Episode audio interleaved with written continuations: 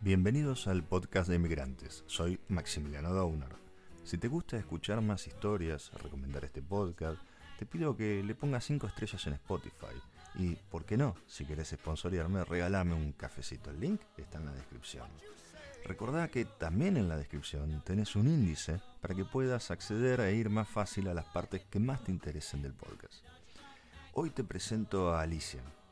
Desde Londres nos cuenta sus orígenes muy humildes en Quilmes, de familia obrera, de vacaciones en colonias de sindicatos, escuela pública, pan y facturas de ayer.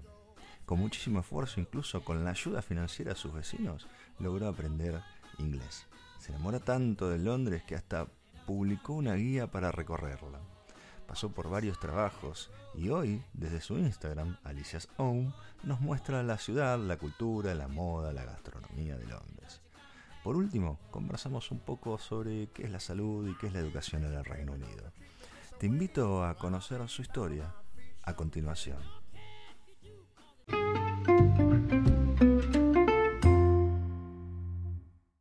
Hola Alicia, bienvenida. Gracias por dedicarme esta horita más o menos que vamos a tener eh, hablando. Y bueno, un poco la idea de esto es contar un poco tu vida como te contaba antes, de, empezar a, grabar y bueno, y conocerte un poco y ver cómo es la vida del, emigrado, qué te llevó a eso y cómo es tu origen. Así que primero que nada, bienvenida y gracias. Y quisiera que empecemos con una mini presentación de quién sos, dónde trabajás, dónde estás eh, viviendo en, este momento, pero muy breve y ahí a partir de ahí arrancamos. Hola Alejandro, gracias. Gracias por esta oportunidad. Bueno, sí, mi nombre es Alicia, eh, soy originalmente de Quilmes, la provincia de Buenos Aires, Argentina, y estoy viviendo en Londres desde el año 2005. Vine acá por una oportunidad laboral que tuvo mi esposo, porque yo soy, yo soy profesora de inglés, así que estoy a mis años. Eh, pero, la verdad es que, bueno, se dio Ahí vamos a, ir entrando un, poquito. Desde el 2005 estás ahí en Londres. Bien, pero vamos más para atrás. Vos sos de Quilmes. De hecho, es, es, muy fuerte ese arraigo, porque alguien en algún video te preguntó si eras de Quilmes y vos dijiste, soy de Quilmes. O sea, ¿lo seguís sintiendo así?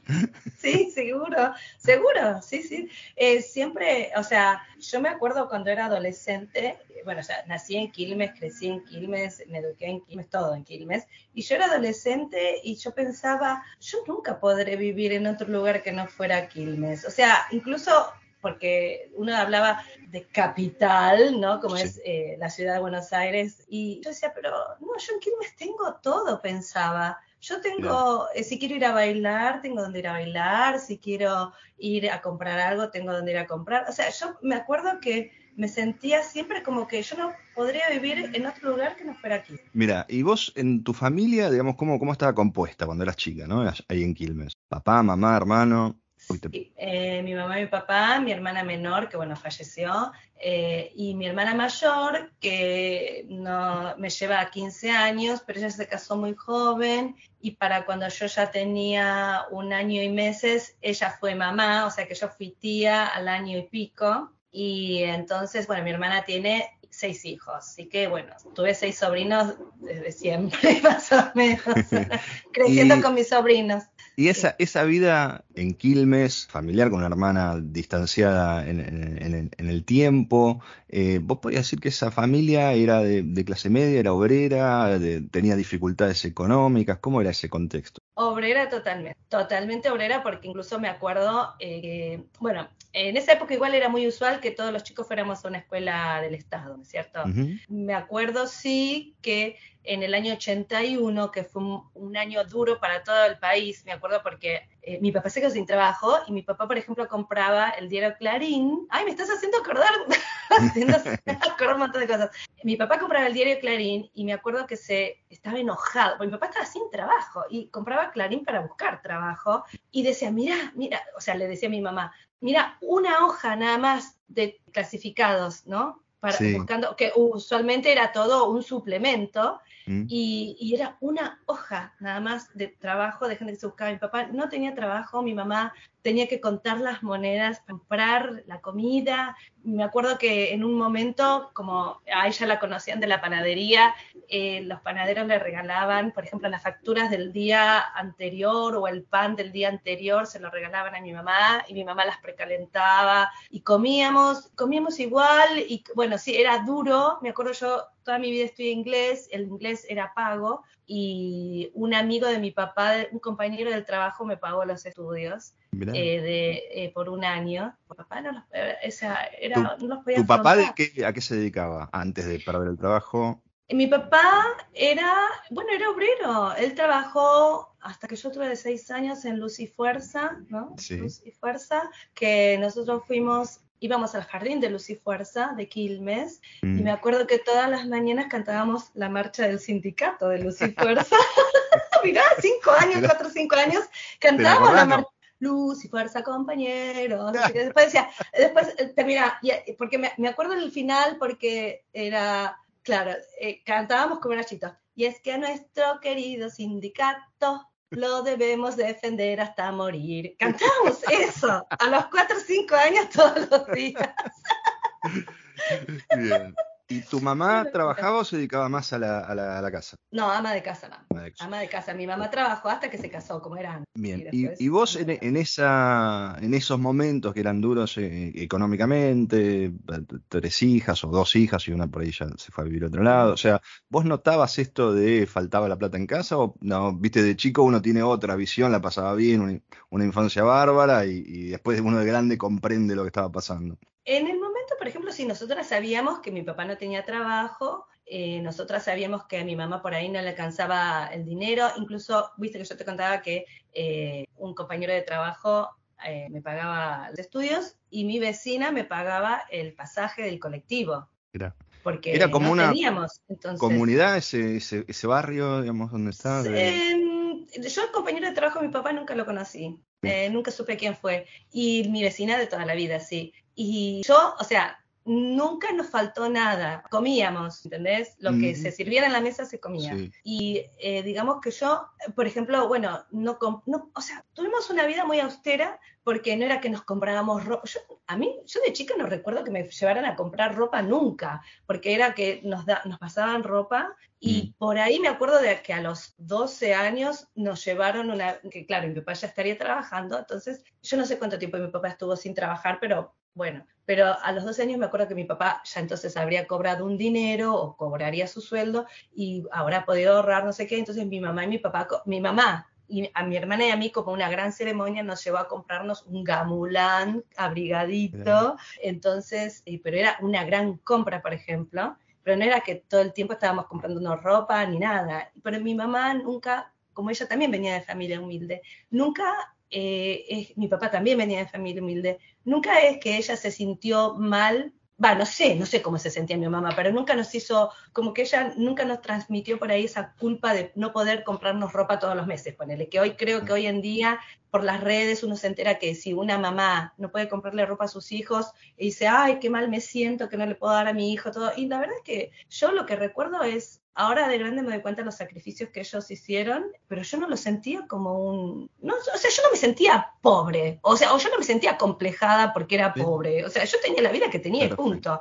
O sea, me tocaba comer guisos, me tocaba comer eh, las facturas del día después, eh, si, si, teníamos facturas, eh, o, el pan del día después, y ya, o sea, yo jamás me planteaba ser pobre, o sea, yo nunca, o sea, nunca me acomplejé por ser pobre, porque yo, o sea, o sea yo a mí no se me ocurre decir, ay, yo quiero que me compres lo mismo que se compró fulanita. Es más, si alguna vez pedí algo, mi mamá me decía, no hay plata. Bueno, listo, yo entonces sabía que no tenía que pedir cosas porque no había plata. En, esa, en esa familia, vos misma has dicho, eh, papá venía de origen humilde, mamá también, eh, estaban con la plata justa. ¿Quién tuvo la visión de decir estudia inglés? bueno, mi mamá y mi papá, los dos creo, porque ellos decían que yo a los seis años Así, yo decía, yo hablo inglés. Y yo decía, cualquier cosa. No sé, yo la verdad no me acuerdo, pero yo decía que hablaba inglés. Entonces, como siempre, o sea, eso, veían que yo decía que yo hablaba inglés, entonces cuando cumplí los ocho, me mandaron a estudiar. ¿Eso en eh, qué año fue más o menos? En el 78. O sea, no era común estudiar inglés en el, en el 78.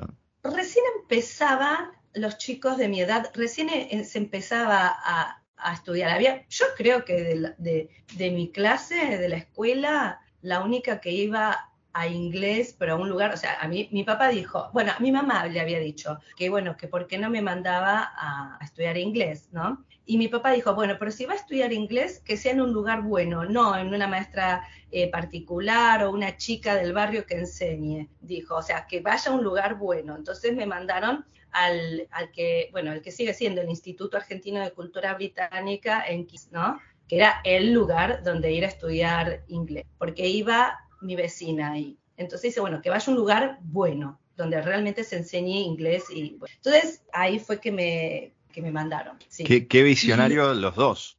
Sí, la verdad que sí, mi mamá, ¿no? Y mi papá que, dijo, bueno, hagámoslo bien. Y así fue. Y que el primer año después terminé sacando mejor premio, mejor promedio, porque siempre me apasionó.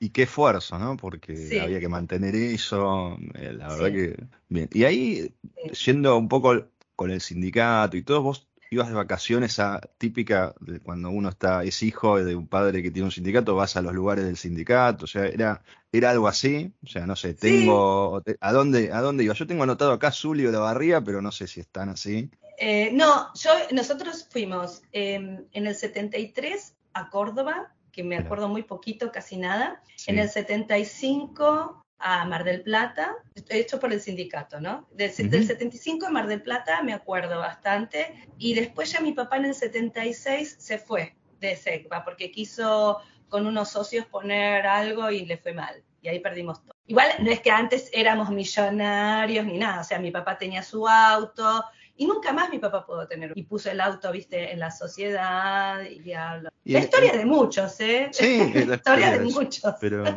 eh, no todo es color de, no todo es color de rosa, o sea, está, está bueno porque vos estás contando de, dónde venís, está bueno. Y la visión del 78 de tu viejo fantástica. Y vos seguís estudiando inglés, parece que te gustó, te gustó, te gustó, te gustó. Terminás siendo como tus primeros trabajo laboral, ese profe de inglés particular? ¿Eso es lo primero que hiciste como para, para ganarte un manguito? Sí, yo, y todo fue por casualidad, porque yo, por ejemplo, bueno, yo toda mi vida trabajé de maestra. De, perdón, toda mi vida jugué a ser la maestra. Yo era yo jugaba a la maestra, a la mamá y a la secretaria. Yo no te andaba en bici, no te, no te, no te subía un árbol. Mi hermana era lo que, mi hermana hacía todo eso. Mi hermana jugaba al fútbol, jugaba, o sea, jugaba con los varones, andaba en bicicleta, trepaba a los árboles. Bueno, yo no. Yo jugaba a la maestra, la mamá era la secretaria. Vos eras la buenita de las, de las, tres ah, hermanas. Era, era repeleado, era repeleadora, pero yo jugaba a eso. Mi hermana jugaba con los varones y sabía, sabía jugar.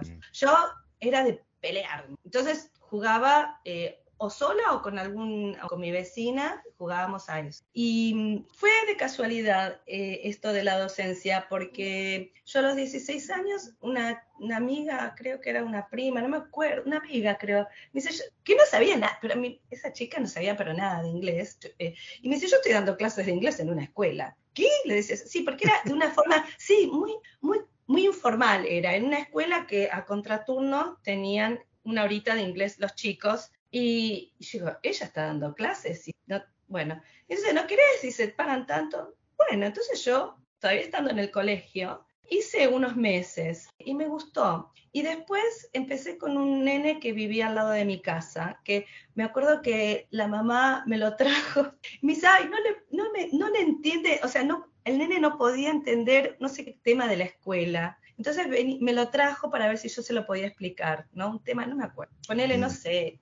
no sé. Pero no de inglés, de otra cosa. No, no, no, es de la escuela, era de la escuela, algo de matemáticas o de lengua, no sé. Y entonces, ay, las cosas que me estás haciendo acordar, por favor. Y después entonces, cuando yo se lo terminé de explicar, le dije, ¿quieres que te enseñe inglés?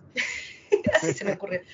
Bueno, me dijo, él era chiquito, 10 años. Entonces empecé a, a enseñarle inglés y él me quedó fascinado quedó fascinado. Dice la madre, yo no entiendo qué le pasó, vino re contento y enseguida se puso a escribir y entonces eh, empezó a venir todos los días. Entonces yo le daba inglés. Y coincidió que después yo terminé el secundario a los 17, y yo no sabía qué quería estudiar. Y todas decían, yo voy a estudiar contadora, yo voy a estudiar eh, medicina, yo farmacia, yo unas carreras elegían y yo no tenía ni idea qué hacer. Y yo pensaba, digo, bueno, yo no voy a estudiar nada porque quiero, quiero ver no, no, me decido, así que no me voy a meter a la facultad, me parecía demasiado compromiso. Porque no tenía ni idea de lo que quería hacer. Entonces dije, bueno, voy a, voy a trabajar y voy a ver qué se me ocurre. Así como fue que, eh, yo terminé las clases en diciembre, el secundario, y alrededor de marzo, creo, se me acerca una señora que me dice, mira, yo estoy dando clases de inglés en una escuela nueva, en una escuelita que se había abierto cerca del barrio.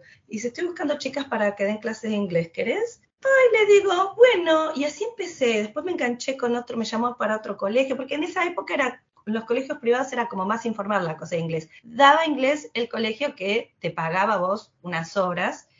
Y no, no, es como ahora que es ponerles obligatorio, qué sé yo. Y bueno, y así empecé y dije, la verdad que esto es lo mío. Yo quiero estudiar el profesorado de inglés. Me di cuenta que me gustaba enseñar inglés. Nunca dejé de estudiar. En esos años en que no estuve estudiando nada, inglés seguí igual y a los 21 empecé entonces la carrera. Dije, esto es lo mío. Y la verdad es que no me equivoqué. Bien, ¿y, te acordás de así como tu primer sueldo grande que tuviste? Ay, eh, yo eh, sí, porque yo ah, cuando empecé a dar clases de inglés todavía no era muy conocida pero después suplantaba, por ejemplo, yo en febrero, o sea, yo daba clases hasta diciembre, o noviembre, diciembre, y en enero, no, en febrero yo empezaba a preparar chicos para el secundario, las materias que, que, necesitaran, ¿no? No necesariamente de inglés, podría ser de otras materias, a veces preparaba. Y entonces, porque había chicos que tenían dificultad para estudiar, entonces para ahí les enseñaba a estudiar y esas cosas.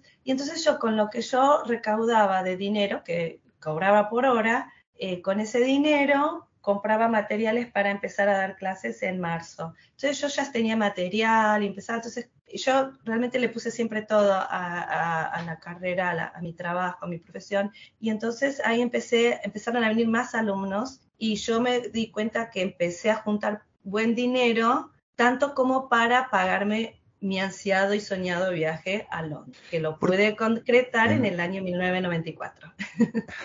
¿Cómo, surge Londres y no, no sé, Nueva York, por decir otra, otra ciudad icónica? ¿Por qué más lo británico que lo americano, por decir algo, ¿no? Ah, bueno, em, yo, o sea, las, las maestras que yo tuve en la cultural eran, si no eran británicas, eran hijos de británicos, hijas de británicos, porque yo me acuerdo ahora de grande cómo pronunciaban o, o cómo yo pronuncié desde chica el idioma y eran británicos, era una pronunciación, británica. Después las profesoras que yo tenía en el, eh, en el profesorado exigían inglés británico, la pronunciación británica. Creo que ahora eso está un poco más relajado, ya no se exige tanto como antes que tengas una pronunciación, pero nosotros tenía, nosotras teníamos tres, cuatro años de fonética y fonética británica, la pronunciación mm. tenía que ser británica y una materia, una, una, parte de esa materia era entonación, o sea que teníamos que aprender a hablarlo con el cantito, con el acento británico. Entonces, sí, eso es lo que se exigía. Si no, yo hubiera agarrado americano, lo que fuere, no sé, qué sé yo, pero era lo que se exigía. A tu pareja, marido, este, ¿lo conociste antes de viajar a, a Londres o después de ese viaje o lo conociste antes de hacer ese viaje en el 94? No, en el 94 yo eh, estaba soltera, así que fui a Londres por primera vez a hacer un curso eh, de, para profesoras de inglés. Después volví a Londres. ¿Cuánto tiempo estuviste? La ah, no, un mes. Un mes. ¿Y ahí este, te encerraste a estudiar inglés o dijiste voy a salir todos los días? Este, ¿Cómo fue ese primer mes? No, el, el mes, el curso de profesora era eh, bueno, está bien.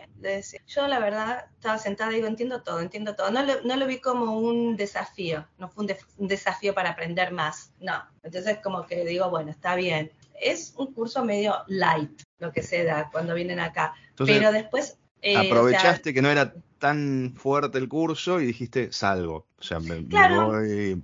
En Londres, en realidad, el curso era en Saffron Walton, que es un pueblito cercano a Cambridge. Entonces, por ahí, no es que yo podía venir todos los días a Londres, pero cuando, pero todos los fines de semana que había excursiones y si una excursión era a Londres, yo iba a Londres. La elegía, por ejemplo, no sé, si una, un fin de semana había una excursión a Canterbury, pero también a Londres, yo elegía siempre Londres. Mm. Pero sí en el 99 vine ya en post-turismo, no para estudiar, y sí me alojé bastante, estuve en Londres, pero después estuve en Reculaterra, Gales, ahí, ahí esos, primeros viajes, ¿pensabas que ibas a terminar en, viviendo en, Londres? ¿O era, bueno, unas vacaciones, un poco de, práctica y después volver a, tu Quilmes natal, digamos? ¿Cómo, ¿Cómo estabas parada ahí en esa época de tu vida? Jamás, jamás se me ocurrió a mí venir a vivir a Londres jamás. Yo cuando venía, eh, cuando vine esas dos veces a pasear, yo vine a Londres a pasear, nada más, jamás. Y después, cuando yo ya estaba casada con Alejandro, y Alejandro tuvo la oportunidad de venir acá, ahí, que yo lo acompañé, sí. Ahí vamos a, pues quería ir un poquito antes. No, pero jamás, o sea, jamás se me hubiese ocurrido. Sí. Vos, ya que sacaste el tema de, de Alejandro, vos a tu marido, tengo anotado acá, lo conociste por, ICQ, que era una herramienta antes del MSN, o sea, eh, ¿es así? Sí, ah, sí. Ahora, yo tengo que preguntar esto, porque era muy de nerd usar ICQ, o sea, no era de... La gente no tenía ni idea lo, lo que era eso. ¿Qué hacías eh, vos, profesora de inglés, eh, con ICQ, por ejemplo? ¿Cómo aparece esa tecnología en tu vida? Eh, ¿Siempre te interesó las novedades tecnológicas? ¿Cómo, ¿Cómo fue eso? Porque no era común. De hecho, a mí, yo nací con una computadora prácticamente, me veían como un bicho raro. Eh, entonces, me gustaría saber cómo llega el ICQ a tu vida y, cómo te metiste en eso. Sí, yo me acuerdo que cuando yo decía que lo conocía, lo conocía Ale por el ICQ, me decían, ¿qué? Y aparte, después, como que mucha gente, me acuerdo que en un curso que estaba haciendo, como que me ponían de ejemplo, miren lo que es el ciberespacio, la gente se conoce por y era lo más común, pero era como, viste, un bicho raro, era, en serio, te digo, en esa época decir que la habías conocido. Y Secu fue porque, bueno, yo em, pasó así, yo me acuerdo que una vez fui a comprar unos libros de inglés y me mostraron, no sé, que se podían, se podía enseñar o había jueguitos en inglés para enseñar. Y, me mostraron y me había parecido una cosa maravillosa y digo, bueno, tengo que aprender. Entonces me anoté en el IAC de Quilmes, en el Instituto Argentino de Computación. y dije, bueno, tengo que aprender computación, porque yo había tenido computación en el colegio secundario, pero era basic, ponele, nada, bueno, no le daba bola yo esas cosas. Pero dije, bueno, tengo que aprender porque yo quiero entonces enseñar eh, inglés mediante, no sé, la computadora, tengo que aprender a usar. Fui y aprendí a usar una computadora. Después aprendí, como todo, después vas aprendiendo sola a usar las cosas. El ICQ fue que yo no tenía idea que era ICQ y una amiga, me, una amiga que andaba soltera, también, igual que yo, ella sí lo conocía. Y entonces, mm. mira, dice el ICQ es esto, es esto, sé yo. Y yo empecé a usarlo y empecé a chatear con gente que, que aparecía por ahí. Sí. Y entonces una vez me acuerdo que yo estaba como aburrida en mi casa y que digo, bueno, a ver, ¿quién está en ICQ ahora? Y entonces vi una lista que pues, se podía ver la gente que estuviera online y podías buscar en rango de edad. Yo buscaba más o menos a mi edad. Y dije, ay, Alejandro, dije, qué lindo nombre. Y entonces le di, hola, le puse. y así empezamos a chatear y me di cuenta que no, no escribía con falta de ortografía. Entonces dije, bueno, y tenía eh, cosas interesantes para decir y me preguntaba qué libros leía, por ejemplo, que era de preguntar mm, eso. Entonces, eh, cuando yo dije que mi libro favorito era David Copperfield, ah, me dijo, eh, el de Dickens, dice, sí, a mí también me encanta. Y dije, ay, por fin uno que me dice que David Copperfield es la obra de Dickens y no que es un mago, digo yo. Entonces, bueno, ahí entonces ahí fui, ahí fuimos conociendo más. Y cuando era una época donde la velocidad de conexión era lenta, donde no había, no había video, no había imágenes. Y, O sea, vos contabas esto, no sé, a tu grupo de amigas y qué te decían antes de conocerlo físicamente a, Alejandro, che, pero ¿sabés si es un tipo, si es un nene de 10 años? ¿Aparecían esas dudas o era como más inocente todo? en esa época yo creo que era más inocente, pero no sé cómo, que te decíamos, estás loca, alguien que no conoces, chateando ahí, ¿había ese tipo de comentarios o no? No, porque yo tampoco era que les andaba diciendo a mis amigas, porque mis amigas no tenían ni idea que era ICQ, pero la amiga que sí me dijo que era ICQ, sí, ella sabía de qué era. Pero mm, yo creo que eh, en ningún momento, yo no, no, desconfié nunca, y en esa, en esa época por ahí te das cuenta si alguien te estaba como verseando o, o queriendo otra cosa o que era de mal gusto, porque te das cuenta primero porque yo ya era grande, yo ya tenía, cuando apareció el ICQ, o sea, 29, 30 años. Entonces, te da más, o sea, no tenía 12, no tenía 10 años. eh, que un chico a esa edad, claro, es más crédulo, obviamente. Ya te das cuenta. Una vez, por ejemplo, me acuerdo que yo estaba chateando con uno y bueno, ponele que ya te das, se lo, lo bloqueas y qué sé yo. Pero con Alejandro, no, o sea, no, o sea, es, en esa época tampoco era que todo el mundo lo tenía, ¿viste? Entonces, era, cuando, raro. cuando, te ponías a chatear con alguien, ya enseguida te das cuenta. Yo y tenía más el número dependiendo la edad. Ah, yo, no me acuerdo. Yo me acuerdo de 100 y algo, era de, de los yo primeros. No tengo idea. Y ahí estuvieron chateando, después pasaron al teléfono o chateando mucho tiempo hasta que lo conociste.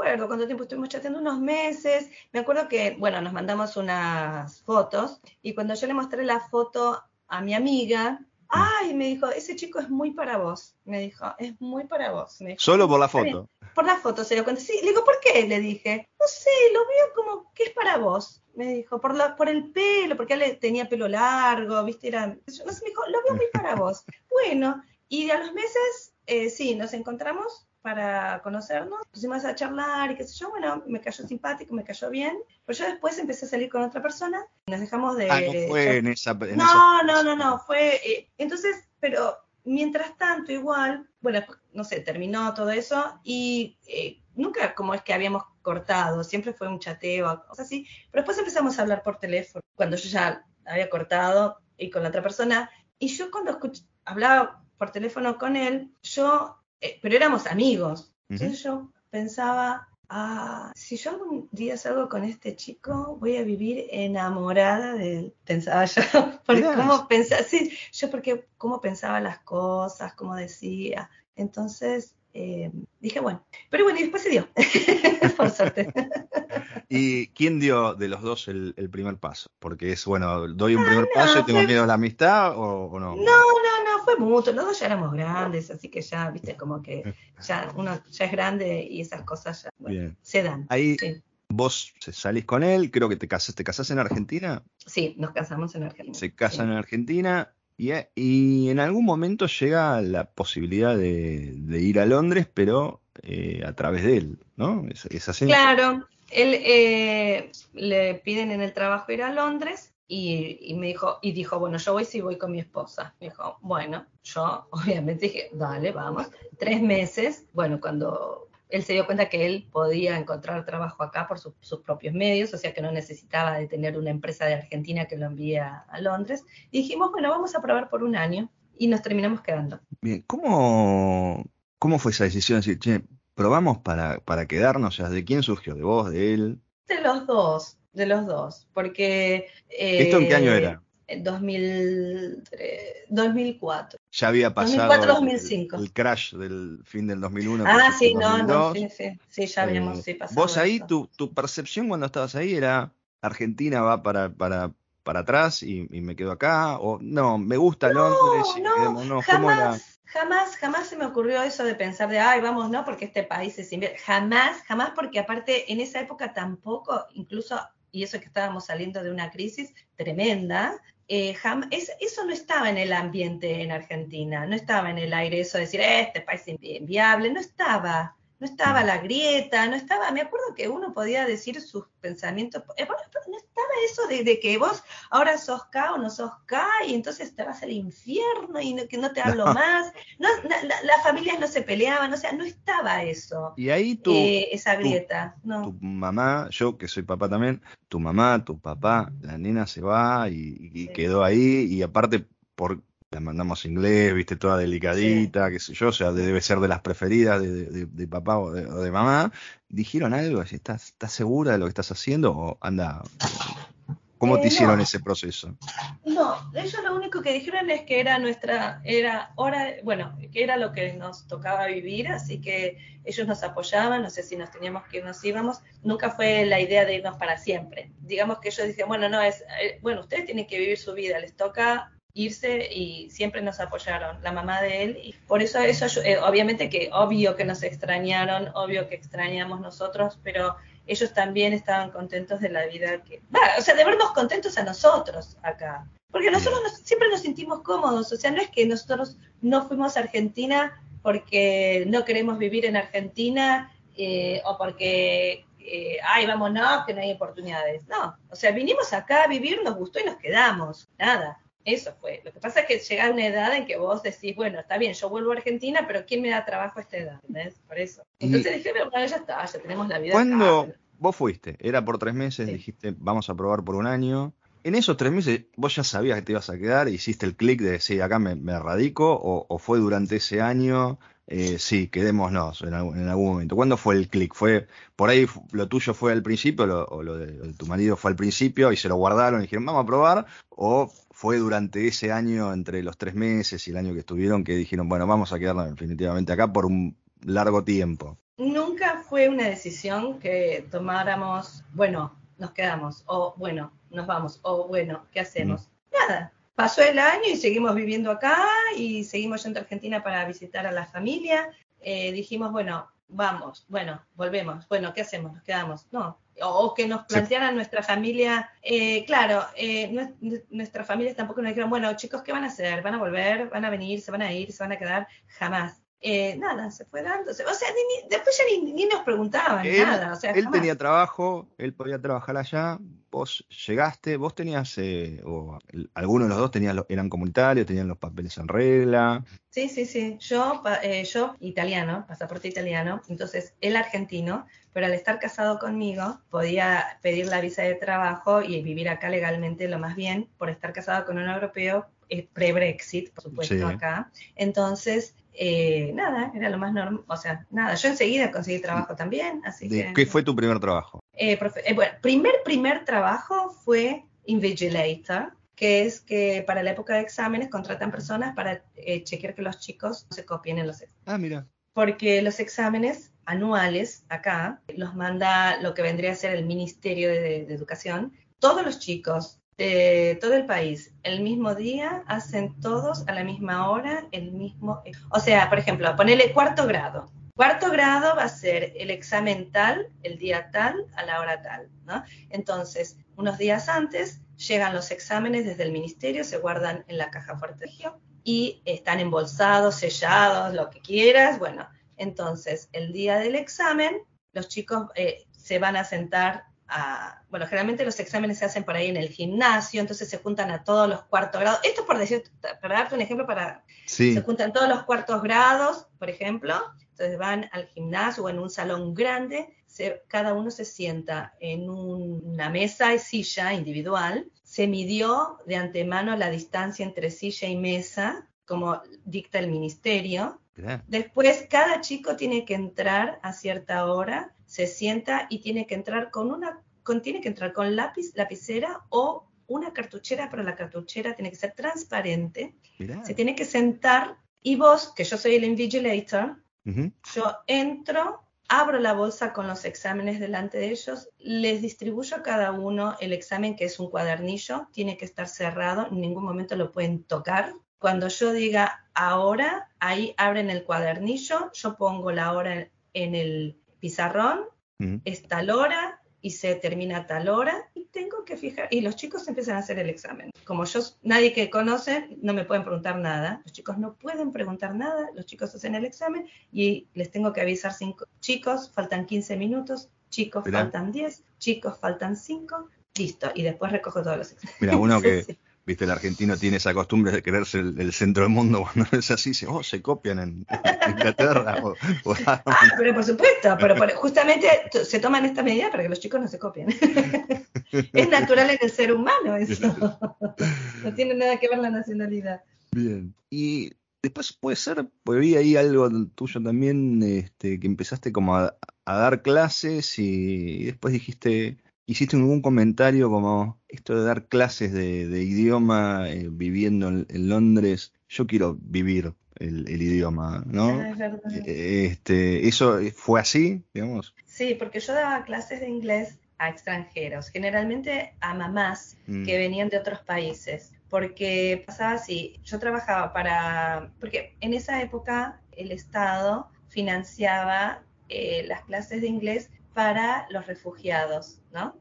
Políticos, por ejemplo, que vinieran de países, por ejemplo, Pakistán, eh, Afganistán, países de África, eh, muchos de países musulmanes. Entonces, si ellos querían cobrar el, subsidio que ganaban, eh, tenían que estudiar inglés. Entonces, el Estado, a través de una agencia, de agencias, te pagaba a vos para dar clases. Entonces me contrataron de una agencia y yo tenía que ir a unas escuelas. Entonces yo iba a, la escuela que me tocara y ponele de 9 a 12 daba clases de inglés. A las mamás, o sea, las mamás llevaban a los nenitos a la escuela, a sus hijos a la escuela, subían a la biblioteca de la escuela y ahí estaba yo dándoles, dándoles clases. Entonces tenía mamás musulmanas o eh, mayormente musulmanas o de otros países tenía mamás que tenían toda la cara cubierta, tenía mamás que solamente se cubrían la cabeza, eh, o sea, mamás que eran por ahí de Turquía y no se cubrían la cabeza, pero también eran musulmanas. Bueno, tenía una mezcla de todo. Y la verdad es que, bueno, a mí me gustaba obviamente dar clases,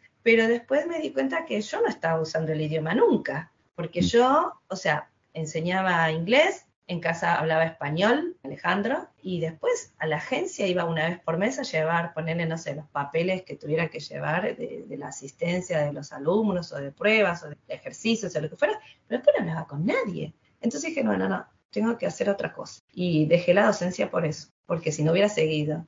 si yo ponele, tuviera, tuviera mi, si yo por ejemplo tuviera mi pareja británica, o sea, si tuviera, eh, o sea, mi marido que fuera británico, entonces, ¿qué me importa? Sigo dando clases de inglés porque total, en casa hablo inglés. Pero yo no hablo inglés en casa. Entonces yo quería como también vivir el idioma. Ahí empezás a, buscar trabajo normal, digamos, de ya no, no de este docente refugiado, sino de oficina o, cosas por el estilo, y empezaste por el área de recursos humanos, ¿puede ser? Sí, pero antes hice otras cosas, antes hice miles de cosas. Por ejemplo, a ver, título, dame títulos por ejemplo, a ver, bueno, por ejemplo, una época en que me, yo cuando estaba en Argentina, bueno, a mí siempre me gustó cocinar, pero una época me interesó y yo hacía bombones, trabajaba mucho con chocolate. Y ¿En Argentina? En Argentina. Entonces, acá vi que había, acá para cualquier cosa hay de todo. Entonces, una vez estaba en un foro de chocolateros y yo decía, yo quiero aprender a, a trabajar el chocolate acá, digo, quiero ver cómo se trabaja. Entonces, un chocolatero dijo, bueno, dice, si querés venir, a, donde yo trabajo mañana, es por Notting Hill, me dijo. Me mandó la dirección y dije, bueno. Entonces fui y me, me, dijo, bueno, ¿te interesa trabajar? ¿Por qué querés trabajar de esto? ¿Por qué querés aprender? Porque yo, en realidad, yo no, no buscaba trabajo de eso, sino quería aprender, aprendiz, porque yo para que me paguen un sueldo, o sea, para que te paguen un sueldo, vos tenés que saber algo. Y a mí me parecía mm. que yo no sabía mucho.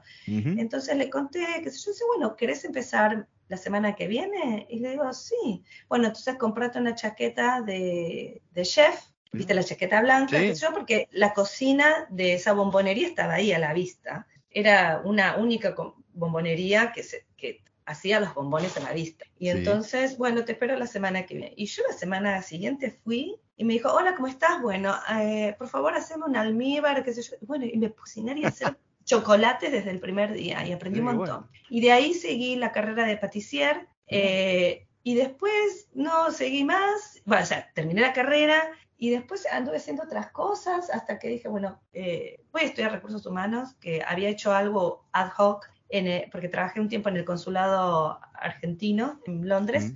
Y dije, bueno, estudio y qué sé yo, y bueno. y, ahí es. En algún momento, y, conseguiste trabajo de eso, sí. en algún momento y también es bastante innovador, porque eh, sí tengo que decir que la cantidad de contenido que generas en, línea es impresionante. O sea, no sé cómo haces, después vamos a, profundizar eso, pero es impresionante. Cantidad y calidad, ¿no?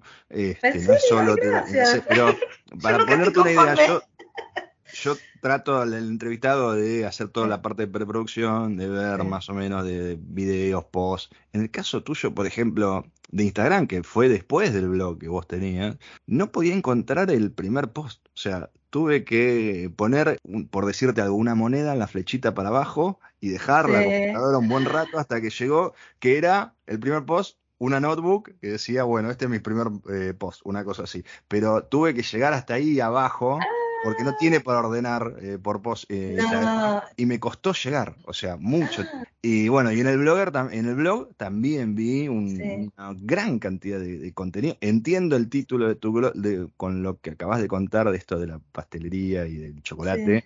Que vos decís, eh, viajo, cocino y, escribo. Ah, sí, escribo, viajo, cocino. Y por lo tanto, existo. Escribo, viajo, cocino, por lo tanto, existo. Ahora está como abandonado, como que Instagram lo, terminó de, tapar. Lo que pasa, sí, pero, bueno. Quiero dar un consejo a todo quien quiera ser blogger, porque a mí me, para mí me gusta escribir y yo odio tener abandonado el blog, pero estoy en lo, estoy muy mal, eh, enojada porque WordPress, odio WordPress Y, y, la verdad es que yo sola no puedo hacer nada. O sea, eh, siempre necesito a alguien que me ayude con WordPress y ahora estoy tratando de limpiarlo de todo al blog para que me quede ahí limpito y volver a escribir porque me encanta escribir. Decidís poner un blog tu marido también tiene un blog, está mucho más lindo el tuyo y con mejor contenido el tuyo, este, pero también era algo, ¿en qué año empezaste tu primera entrada a un blog? 2000... En 2007. Claro, muy raro. Esa, sí. 2007 y, y, fue, porque Ale, Ale me dijo, Alejandro me dijo, ¿por qué no? Porque yo, por ejemplo, siempre fui de escribir y yo mandaba, yo mandaba ya desde el año 2000, yo cuando viajaba mandaba mails comunitarios, como decía. Entonces, escribiendo todo. Y mm, Alejandro me dice, ¿por qué no, no, te, abrís un blog? Y yo digo, ¿qué es eso? Dice, bueno, qué sé yo, me explicó. Y dije, bueno, dale. Y, me encantó, me encantó. Y entonces me di cuenta que esos emails comunitarios se podían transformar en posts. Entonces yo mm. empecé a escribir ya para una audiencia, no para mi familia solamente. Y, así se fue dando. Sí. Y aparte, yo escribo de cualquier cosa. escribís de cualquier cosa, pero bien, o sea, escribís bien. No me pidas que lea del 2007 para acá, pero uno hace salteadito por año para, tener una idea o algún post que llama la atención. Y es que escribís muy bien, cuidas mucho la fotografía, eh, se nota el, trabajo y el tiempo eh, mm. eh, invertido. Y ahí se forma, yo por cómo te veo con videos, con vivos más más para acá, mucha gente, vos sos muy histriónica cuando hablas en, los vivos, pero es, ay, fulana, que vos me seguías del blog. O sea, una comunidad, llamémosla fuerte, o sea, vos te relacionaste, llegaste de alguna manera con los seguidores, no era algo frío, bueno, publico y, nada. ¿E-, ¿Es así como, como lo interpreté? Sí, yo siempre que voy a Argentina hago reuniones con seguidores y, y sí, la verdad es que por ahí a veces eh, o sea, yo lo que, lo lindo de los seguidores que tengo yo es que es gente, es, es, los seguidores son orgánicos, como digo, es gente realmente, es real, ¿me entendés? No, me, siguen eh, fantasmas o cosas, habrá alguno, qué sé yo, no sé, o alguno que se hace otra cuenta para toquear, pero, porque tampoco soy tan tonta, yo me doy cuenta. Cuando me toquean con otra cuenta, pero a mí me gusta que sí se hace una linda relación con los seguidores y para mí son una compañía. Y bueno, y ahí vos en el blog, viajes, comidas, empezaste a recorrer, mm, ¿te gusta? ¿De quién nace ese gen viajero, digamos? Ah, el gen viajero, sí. ¿Quién, ¿Alguien en tu familia, vos, porque sos muy inquieta, eh, este, vamos a viajar, vamos a movernos, tu marido, ¿dónde, ¿dónde nace eso de, de salir de viaje y conocer, y conocer y conocer? Yo eh, eh, yo ya viajaba antes que, conociera a Ale. Mm. Eh, y viajaba sola si estaba sola y viajaba con novio si estaba con novio. Con el novio que estuviera. Pero, no sé, alguien en tu familia y vos dijiste, ah. está bueno esto de viajar y como, no sé, mi tía, esto, el otro, o no, o vos ya naciste con ese ADN de curioso. No, lo que pasa es que yo tengo una, una prima de mi papá, yo me acuerdo de verla de chica, eh, que ella, yo cada vez que iba a la casa, en azul, ¿no? cada vez que iba a la casa, ella hablaba de, no sé, se había ido a Bariloche o se había ido, no sé, una chica, bueno, sí, bueno, era una chica, eh, para mí era grande porque yo era chica, eh, grande, soltera, que a mí eso me, yo de chica eso me fascinaba, o sea, mi, mi, papá tenía primas solteras, o sea, yo lejos de verlas como una fracasada, yo las veía, qué bárbaro, no están, pero no de admiración, o sea, me parecía tan respetable que ellas eh, fueran solteras y viajaran, ¿no? E hicieran excursiones, eh, no tenían la vida de, por ejemplo, mi mamá, que era ama de casa, ¿viste? No, ellas, eh, bueno, entonces ya Irma se llamaba, y ella viajaba. Yo cada vez que iba a la casa tenía, veía las fotos de ella sentadas y toda muy Jackie, Jackie Kennedy, me hacía acordar a Jackie Kennedy, porque tenía, viste, la vinchita con el pelo así para arriba, como se peinaba Jackie O, viste, en esa época, viste, los pantalones esos cortitos hasta el, hasta el tobillo, las zapatillas, bueno, ella posando Jackie O. Y a mí me encantaba ver las fotos de ella en los portarretratos, que siempre estaba en un lugar diferente. Y entonces cuando vi que se que yo también me podía pagar un pasaje si quería, a donde quería. Yo también, entonces, yo era adolescente, por ejemplo, yo me iba sola en tren a Olavarría a visitar a mi tía, ¿no? Y después, y después cuando pude comprarme un pasaje o pagarme un pasaje y se dio para ir a Londres, me lo pagué. O sea, ¿me entendés? Entonces después cuando vi que me podía ir a Nueva York, me fui a Nueva York y así, o sea, tampoco me lo planteé. Después empecé a salir con un chico que le gustaba realmente viajar, y entonces de él aprendí mucho también cómo organizarme y todo. Y después volví a pasear sola y después conocí a Alejandro y yo no sabía que a Alejandro le gustaba tanto viajar. No sabía, no sabía. Así que bueno, fueron todas gracias. Se potenció. Y en, algún, en algún momento, eh, al blog le pones eh, Alicia, Alicia's Own, mi inglés es malísimo, este, y además intimidad, porque vos lo hablás también con ese acento británico, pero digo, ¿cómo sale el nombre del blog? Alicia's Own es un nombre que yo ya tenía pensado, pero mucho antes de que existiera Internet.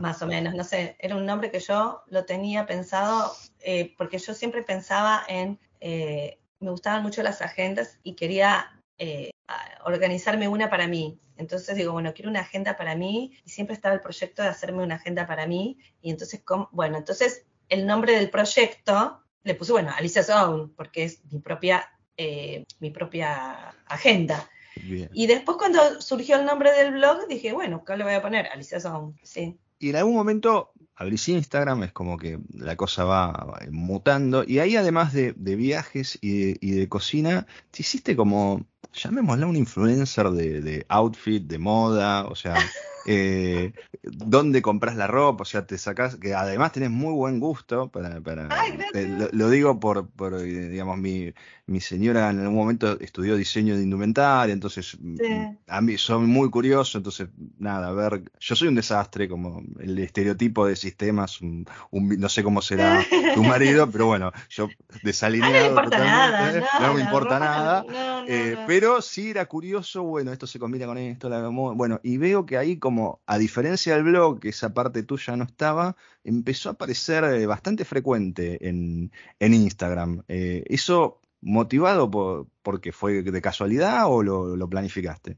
No, porque bueno, eh, convengamos que, bueno, yo en Instagram hago lo que hace todo el mundo poner, sea, pero, o sea, lo que hace todo el mundo que me gusta que haga por ejemplo, porque en Instagram hay muchas corrientes de, lo que fuere y hay cosas, por ejemplo, hay chicas que muestran, no sé, cómo ordenan, cómo ordenan la casa o cómo decoran la casa y yo de su idea, pero eh, si me pongo algo, me saco una foto y lo muestro. Y por ahí, porque, ¿por qué? Porque me gustó comprarme eso y me gustó ponérmelo y entonces lo muestro, pero no es que yo digo, esto es lo que se usa, no, esto es lo que yo uso, pero lo muestro para compartir, o sea que tampoco es para decir, chicas, lo último de la temporada es esto. No, no, pero está bueno, eh, y además pones los lugares donde lo compraste, el precio, o ah, sea, hay todo un trabajo este, que tenés que tener memoria, dónde compraste cada cosa, cuánto salió cada cosa, o sea, hay, hay todo un, trabajo para armarlo, el posteo, y además queda muy bien, o sea, digo, bueno, voy a salir y esta es, mi onda y, y queda bárbaro. Uno que,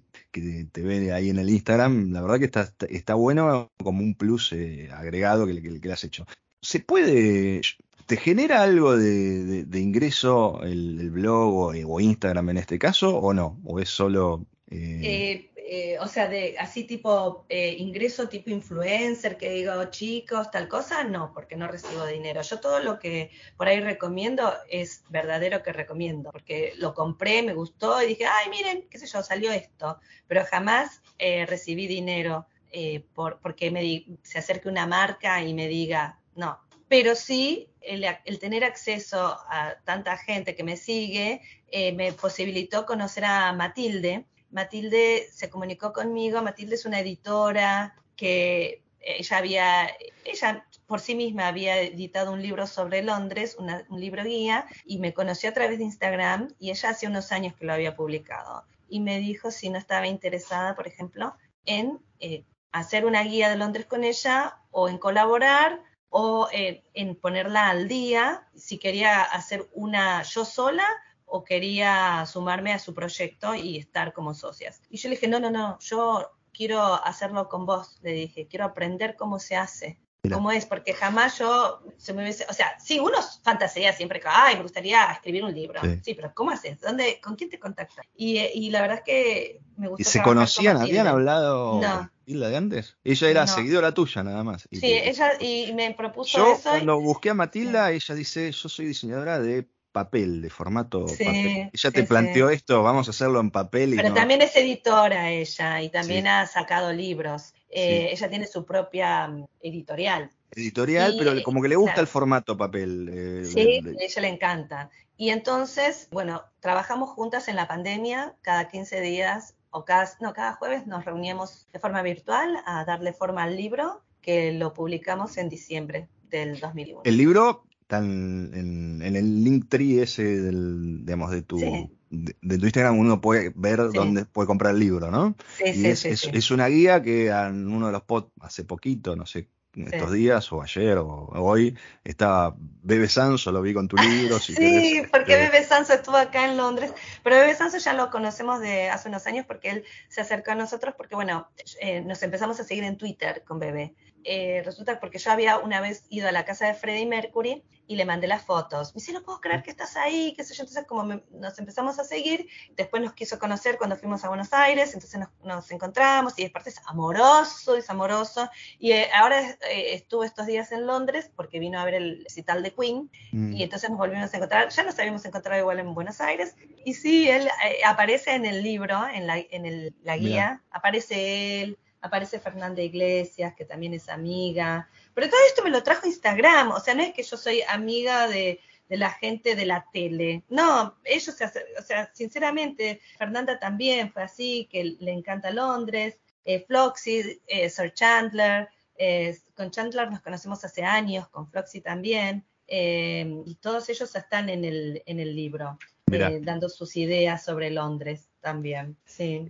y es increíble que eh, al día de hoy vos seguís encontrando lugares, o sea, el trabajo y el esfuerzo que es... Y hay algo que me imagino que está relacionado y que vos decís todo el tiempo, es Londres se reinventa, es lo que decís, es que cambia todo el tiempo. Entonces, claro, eso te debe facilitar un poco, porque si fuese siempre lo mismo, llega un momento se te acaban los lugares, las cosas. Eh, y esto, esto es tan así que se está moviendo todo el tiempo, eh, se está reinventando todo el tiempo, las cosas cambian, o no es tanto así. O sea, la impresión que me quedó, sí, decime. Yo, yo digo que a Londres hay que venir cada dos años, digo siempre, porque eh, sí, es una ciudad que se reinventa mucho y a veces pasa que eh, hay cosas que están ahora y vos, eh, vos crees que va a estar dentro de dos años y no están, desaparecieron. Entonces a veces por ahí tenés un amigo que, que viene a Londres y después vos decís, bueno, che, no sé, vos que fuiste a Londres, vos por ahí vas que, a dónde va, y te va a decir, mira, tenés que ir a un restaurante que está a la vuelta, que no sé qué, a la vueltita del museo no sé cuál, y vos vas por ahí y no está más. Muchas cosas que, que, aparecen, por ejemplo, el otro día yo fui y por, por Regent Street, ahí por Piccadilly Circus, había una exhibición, algo de, de, Google.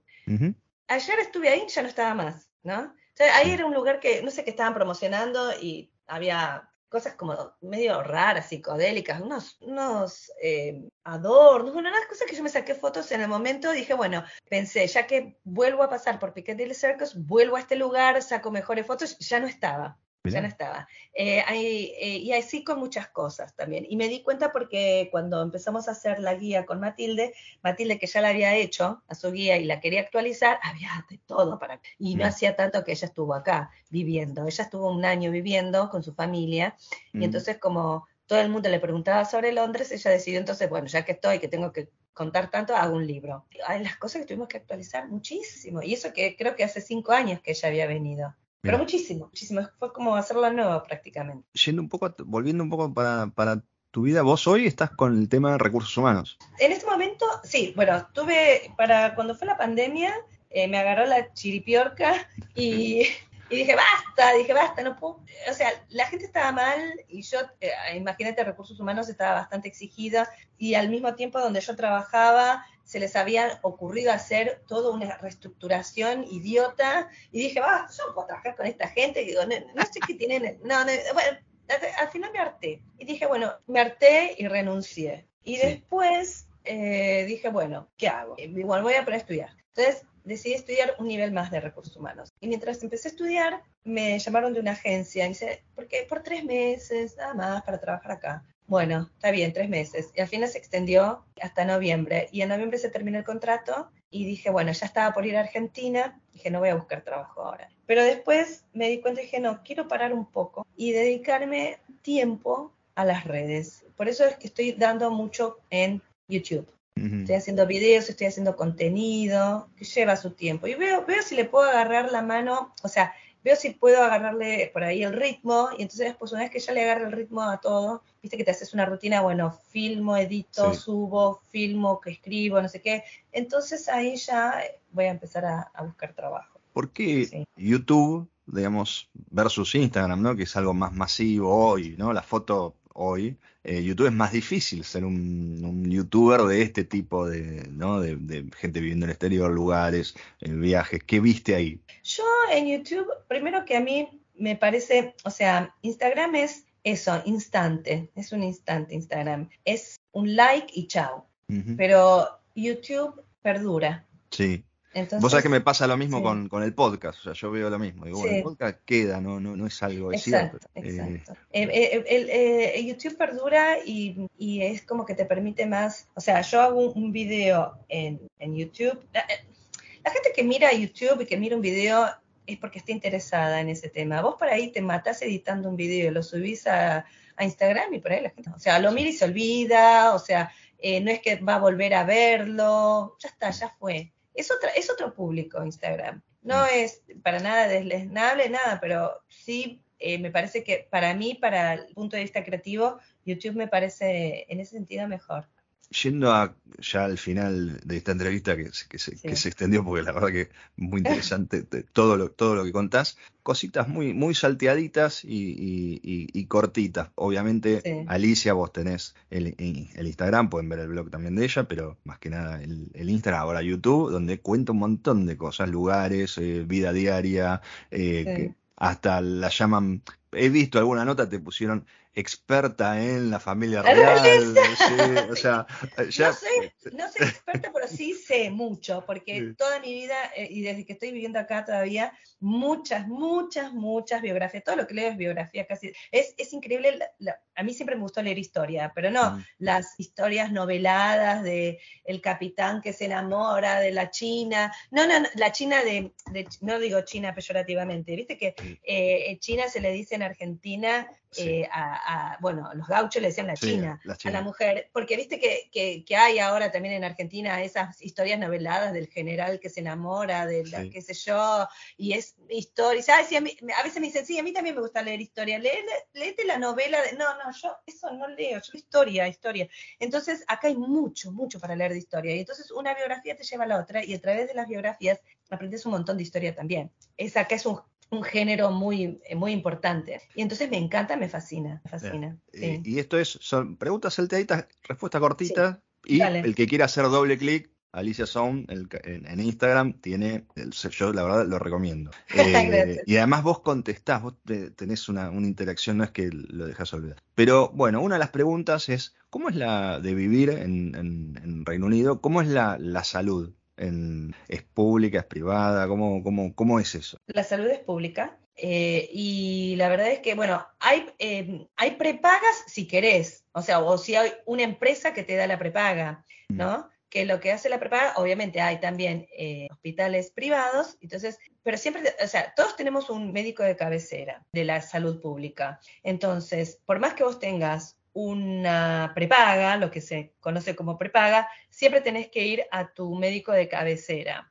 para que te haga la orden, para ir a un especialista. Y después vos si querés vas a un hospital privado donde, por supuesto, porque es privado, se, se atiende mucho menos gente y entonces tenés la posibilidad para ir a tener un turno antes de lo que te podría tocar eh, en la salud pública. Yo, la verdad, sí. No, yo, por ejemplo, siempre tuve salud pública, ¿no? Siempre fui a la salud pública. Y Alejandro, su trabajo, yo eh, en los trabajos que he tenido jamás me ofrecieron, porque eso de los sindicatos, viste, cosas no hay acá, la salud de los, o sea, las prepagas de los sindicatos. vos en 15 años no, tuviste necesidad de usar. Eh, no, no, porque a pesar de que, no sé, odontólogos son cosas raras, ¿no? No, bueno, el, no, el odontólogo es diferente acá, ¿eh? Ojo, tenés que, aunque sea público, tenés que pagar. Tenés que mm. pagar. No, no, el odontólogo acá. ¿Los precios es, algo como eh, o accesible o es algo caro? Ay, mira, la gente acá se queja de todo. Se queja igual que en todos lados. Eh, pero igual, digo, a veces no sé de qué se queja. Pero bueno, eh, no, pasó así. Yo, la, la, mm, yo haber tenido prepaga por Ale, que le daban en el trabajo, jamás la usé.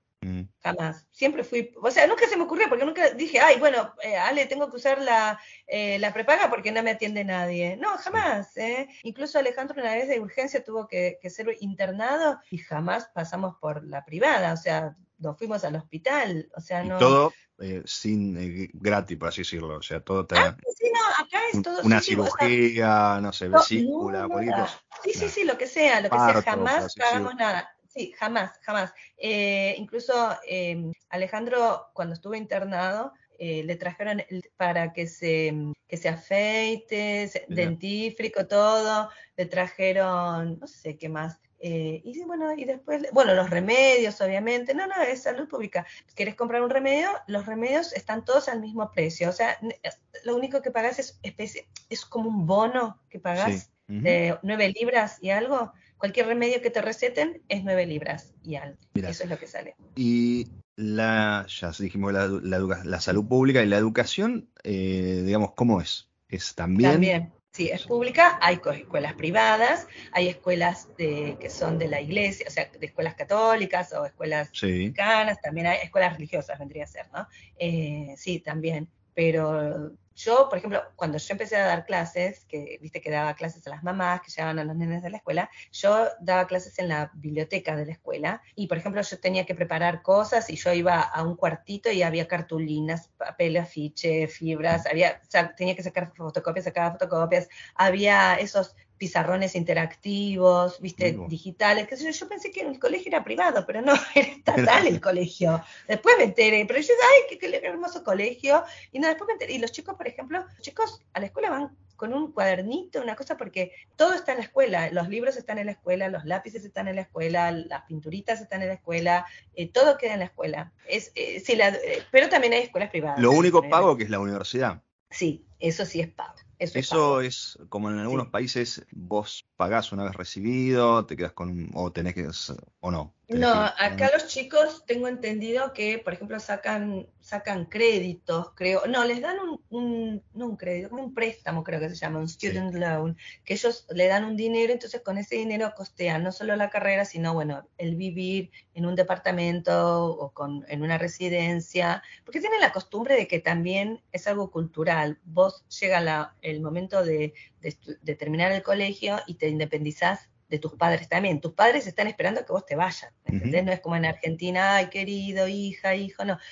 O por, más que los padres eh, sean muy mimosos acá con sus hijos, también igual. Bueno, por eso era que te vayas. O sea, es así. Entonces, eh, los chicos se tienen que costear y después, eh, por eso muchos hacen también por ahí trabajos esporádicos, de camareros, así, y después tienen que pagar, cuando ya están trabajando, el student loan, el préstamo ese. Eh, que sacaron. Si no, bueno, sí, puede, a, veces hay padres que pueden llegar a costearles el estudio, pero digamos que no, no es lo corriente, es porque también se espera que el chico se haga adulto y que se haga responsable también de sus cosas, ¿no? Bien. Ya con 15 años ahí, viendo tu, tu, tu look, ahora que te, tengo en vivo, digamos, la gente nota que sos extranjera, digamos, el, británico británico dice, no, sos extranjera o ya para ellos sos, eh, digo, viste que a veces por, por mover las manos, creo que alguna vez comentaste esto de que moves las manos, por ahí te pueden sacar por ahí, pero digo, si no, debería ser raro para, para mí no me daría cuenta que, no, que sos argentina si te cruzo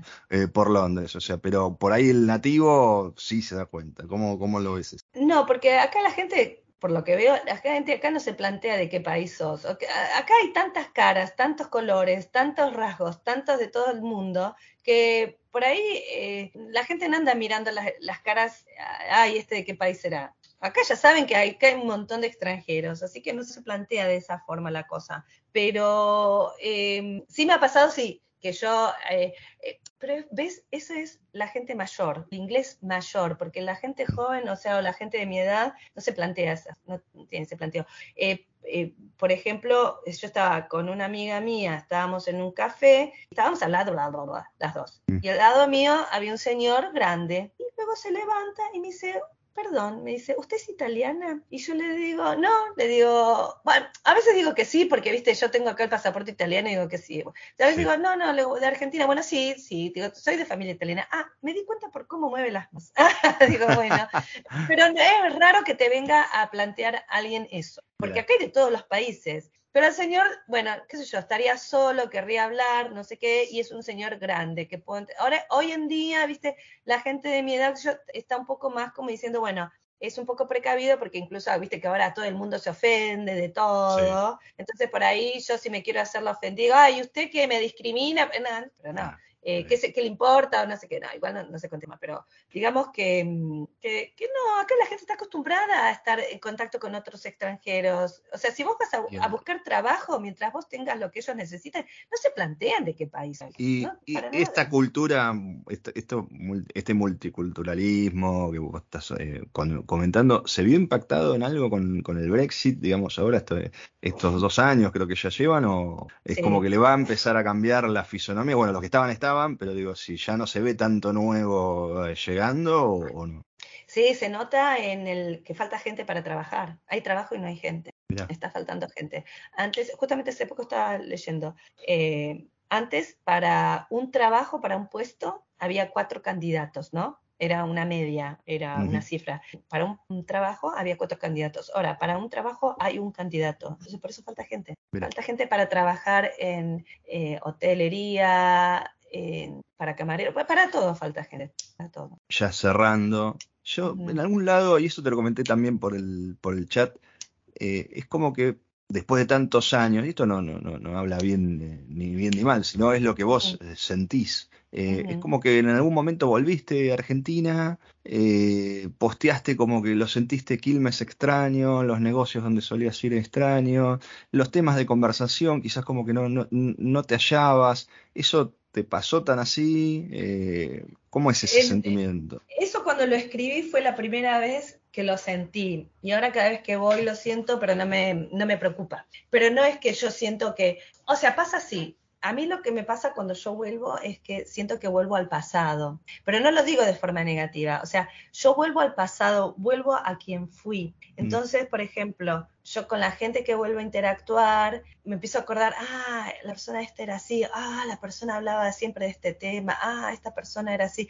Entonces, y me reconecto con, porque claro, a mí lo que me une ahora con las personas que viven ahí son los recuerdos. No me une lo que yo vivo el día a día y yo no tengo experiencias nuevas con ellos. Entonces, es un constante reciclar el pasado, que no lo veo mal tampoco, ¿entendés? Pero no hay eh, eh, claro, eso, experiencias nuevas con quienes me encuentro. Entonces, me acuerdo, es, para mí es volver al pasado. Y bueno, ya, digamos que ya me acostumbré eh, a eso, sí. ¿Y, te ves jubilada, por así decirlo, en, Londres? ¿O, no sé, te volvés acá con una jubilación de allá, por así decirlo? ¿Cómo, cómo, cómo te ves? Eh, no, en Londres no creo que, me quede a vivir de jubilada. No sé, pero igual extrañaría un montón. Yo creo que, digo, ah, yo me imagino de grande viviendo, no sé, o en Argentina, o qué sé yo, donde sea, y viendo una película que aparezca Londres y yo llorando. Porque, porque o sea, yo tengo nada más que recuerdos lindos, todas cosas, experiencias vividas acá, lindas. Entonces, eh, no sé, yo la verdad no me veo jubilada acá, no sé por qué pero tampoco me veía viviendo de adulta en Londres, jamás, jamás me veía. Eh, así que no sé, pero no sé dónde me pueda llevar el destino, eh, si volver a Argentina o quedarme acá. Y, la última, eh, estando 15 años ya en, Londres, uno dice, bueno, la desconexión con Argentina debería ser cada vez más paulatina, pero más, más fuerte. Sin embargo, vos estás bastante actualizada, comunicás para, para, para un público mayoritario, no sé las estadísticas de tu sitio, pero mucho público de Argentina te sigue. ¿Eso se da porque, te, te seguís sintiendo Argentina? ¿Porque no, mm, no te va eso de cortar y olvidarte? ¿Por qué se da esa conexión todavía, ese lazo eh, con Argentina? Em, bueno, yo tengo a mi hermana y a mis sobrinos y a mis sobrinos nietos eh, en Argentina. Alejandro tiene a su familia también allá. Eh, entonces, por eso nos gusta volver todos los años. Nos gusta la comida.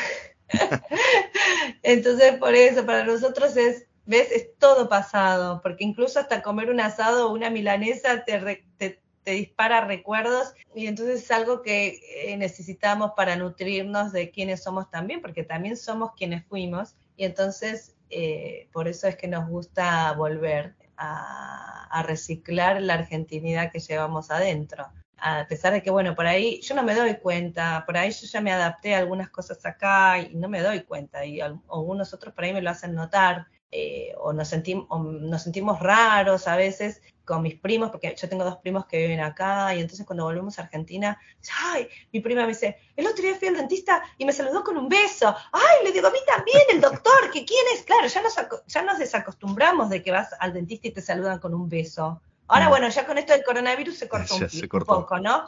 Pero digamos que antes decíamos, ay, me dio un beso, sí, o fui a la peluquería y me preguntaron si estaba casada y tenía hijos. Ay, sí, pero qué.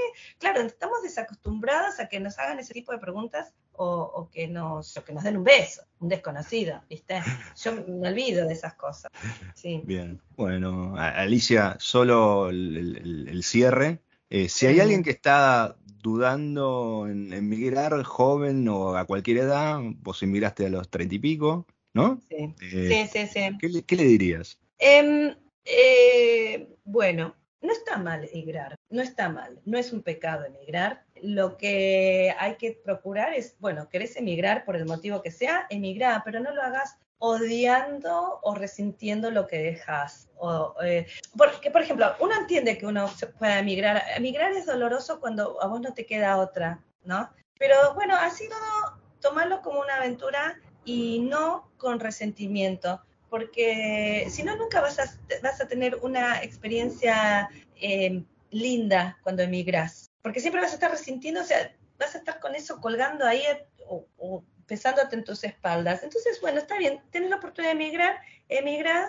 y después volver contento y vivir contento. Si no, la verdad vas a vivir nostalgioso todo el tiempo y la nostalgia no es buena. Eh, digamos que no terminas de, desligarte por completo y, siempre aceptar que vas a estar con una pata en el país donde vivís y una pata en el, en el país donde viviste. Y no está mal. No está para nada. Alicia, la verdad te, te agradezco el, tiempo me, resultó muy linda esta charla, sos muy fresca, hay mucho para seguirte, estás en todas las redes sociales, en TikTok, en Twitter, en Instagram, en YouTube, siempre como Alicia's Own, búsquenla ahí, pero además es muy, muy, muy natural, no es que eh, una de las cosas que me gustó y se notaba en los videos, lo pude comprobar en, esta entrevista, es eh, que sos muy natural, no es que renegás de, tus orígenes o estás subida en, en, algo porque hace 15 años que estás en Londres, sino que nada, te contaste toda tu vida, desde tus orígenes donde calentaban esos, esos panes del, eh, por ahí del día de ayer hasta donde estás hoy y no tuviste problema y, me parece que esa autenticidad es eh, porque la gente te, sigue y generas esos vínculos y vamos a juntarnos en, Buenos Aires. Así que bueno, me, encantó conocerte y te agradezco todo. Gracias, este igualmente. Eh, Gracias, bueno. Y así pasó Alicia. Si querés seguirla, su Instagram es Alicia's Home. Si te gustó esta historia, no dejes de recomendar este podcast, compartirlo, retuitearlo, repostearlo y si querés también me podés regalar un cafecito. Los links en la descripción. Te espero en el próximo episodio de Migrantes.